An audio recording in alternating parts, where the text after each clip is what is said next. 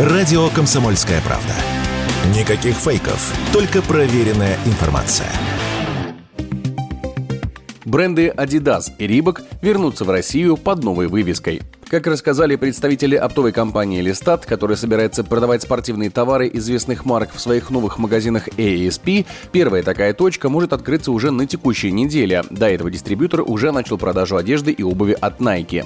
В новых магазинах 70% товара будет немецкого Adidas, а 30% американского Рибака. Пока ASP планируется как монобрендовые магазины, но эксперты уверены, что в дальнейшем они могут продавать продукцию разных компаний. Специалисты заявляют, что новая торговая сеть будет пользоваться спросом, так как даже после ухода зарубежных компаний из нашей страны ни Adidas, ни Reebok не потеряли свой статус производителей качественной и удобной одежды. Поэтому теперь все будет зависеть от того, насколько хорошо компания вложится в рекламу. Об этом радио «Комсомольская правда» рассказала стилист, телеведущая, фэшн-предприниматель Лина Дембикова конкурентов или замены как такового импортозамещения все-таки не произошло в категории спортивных товаров. Что касается, будут ли они пользоваться популярностью, тут сильный вопрос в маркетинге, да, и в том, смогут ли они донести информацию о том, что они эксклюзивные представители, да, оригинальной продукции. Я вам могу сказать, что среди детей возраста от 4 до 9-10 класса самые популярные бренды, которые дети называют, когда мы обсуждаем западные бренды, это Nike и Adidas. Поэтому, да, я думаю, что продажи вернутся. Вопрос, что, наверное, не в полном объеме, как до ухода, года, но постепенно, в зависимости от маркетинга, потенциал этой сетки наращивать свой объем продаж и занимать рынок и возвращать его, конечно, есть.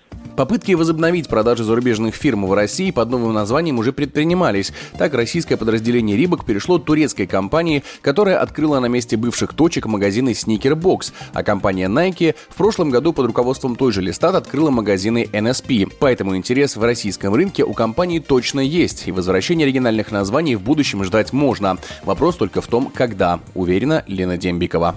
Ну, это, мне кажется, очень сильно зависит от э, каких-то внутрикорпоративных систем, да, от платежных процессов, от логистики. Поэтому думать мы не можем точно и гадать. Но я думаю, что рано или поздно это произойдет. Вопрос рано или поздно. Компания Adidas закрыла свои магазины в России в марте 2022 года после начала боевых действий на Украине.